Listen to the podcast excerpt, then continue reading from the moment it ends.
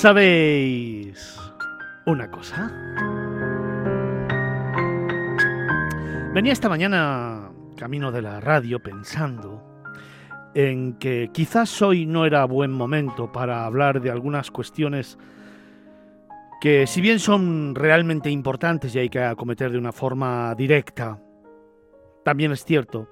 que es momento, por la actualidad y por todo lo que está pasando, de aparcarlas tan solo un instante, porque desde luego en estos momentos me siento absolutamente decepcionado y absolutamente triste con lo que estamos viviendo en la política y con algunos personajillos que lo único que hacen es pensar en sí mismos, en su protagonismo, en su silla y en tan solo mantener un cargo y un puesto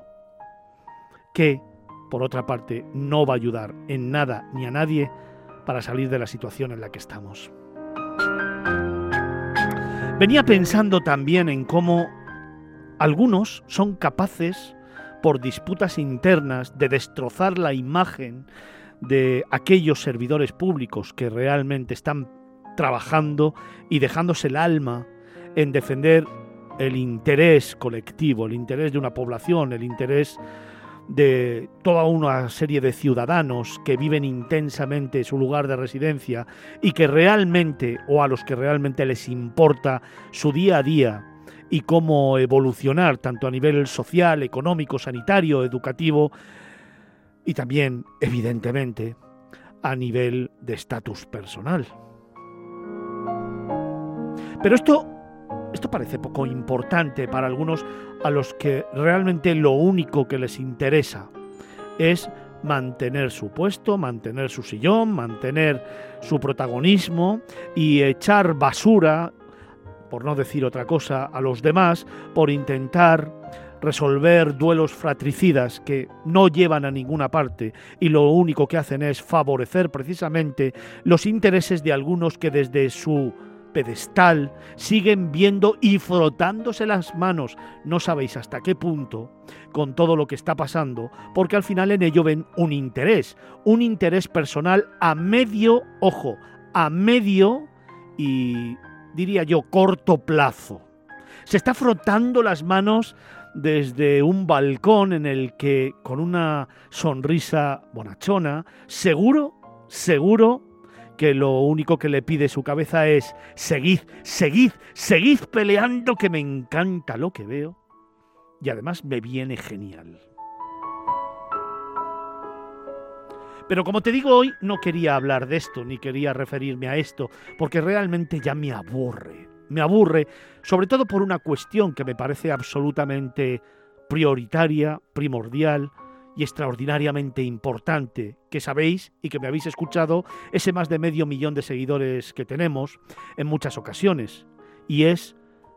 que lo realmente importante es ensalzar, agradecer y reconocer la labor de muchos otros que en el día a día, en sus pueblos,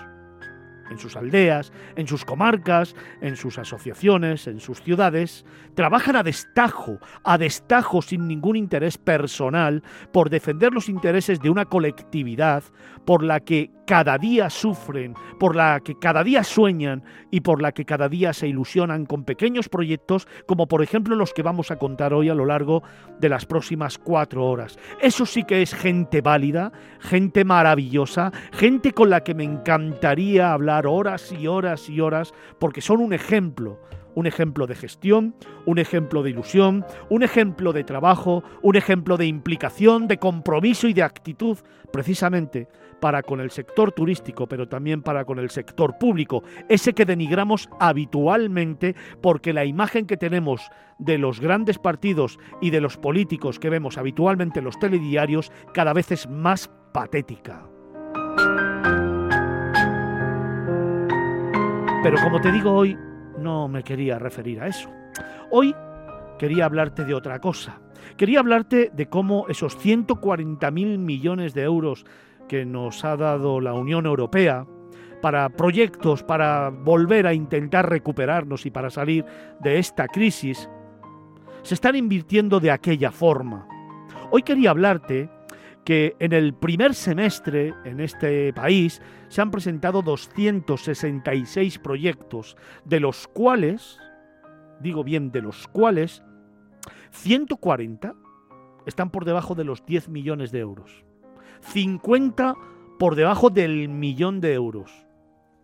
Tengo serias dudas, serias dudas de que realmente este dinero se esté invirtiendo bien, este dinero se esté concediendo bien y este dinero se esté empleando para lo que debiéramos emplear, lo que es la recuperación de nuestro país y de la economía en España.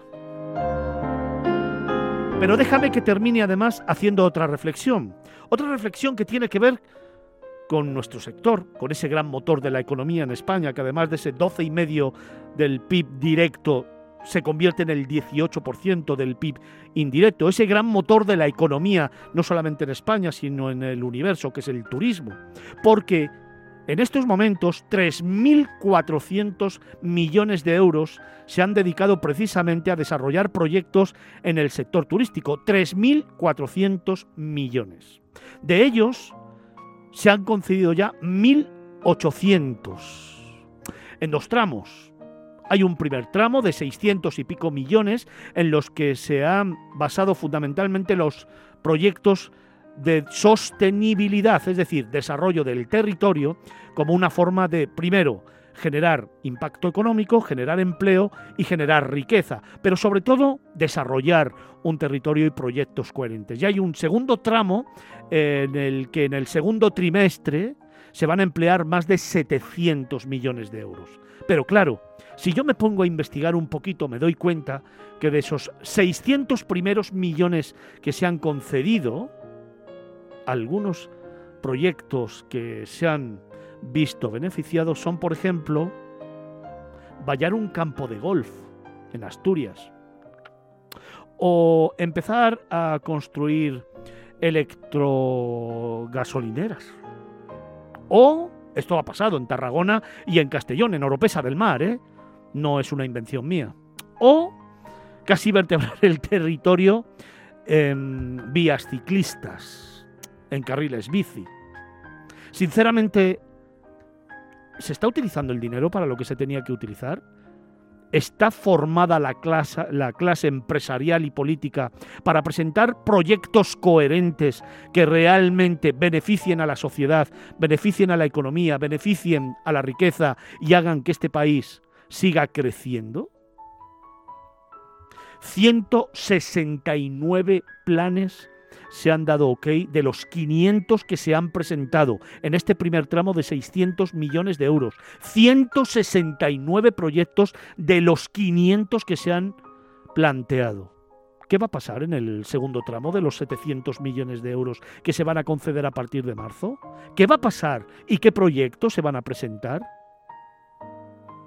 Me gustaría que esta reflexión nos la hiciéramos todos, porque en estos momentos en el que este país sigue siendo la gran referencia a nivel mundial, en el que este país sigue siendo la gran referencia a nivel universal en el ámbito del turismo, deberíamos contar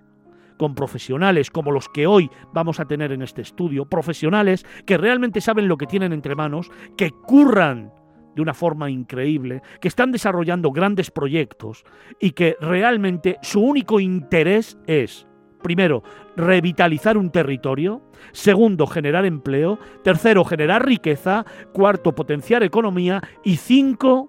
poner en valor sus raíces, lo que son, lo que tienen y lo que quieren mostrar con orgullo al mundo. Es tiempo de reflexionar. Es tiempo de formarse, es tiempo de escuchar y no es tiempo de intentar reclamar dinero allá donde lo haya para beneficiarnos de algo que realmente después no se hace.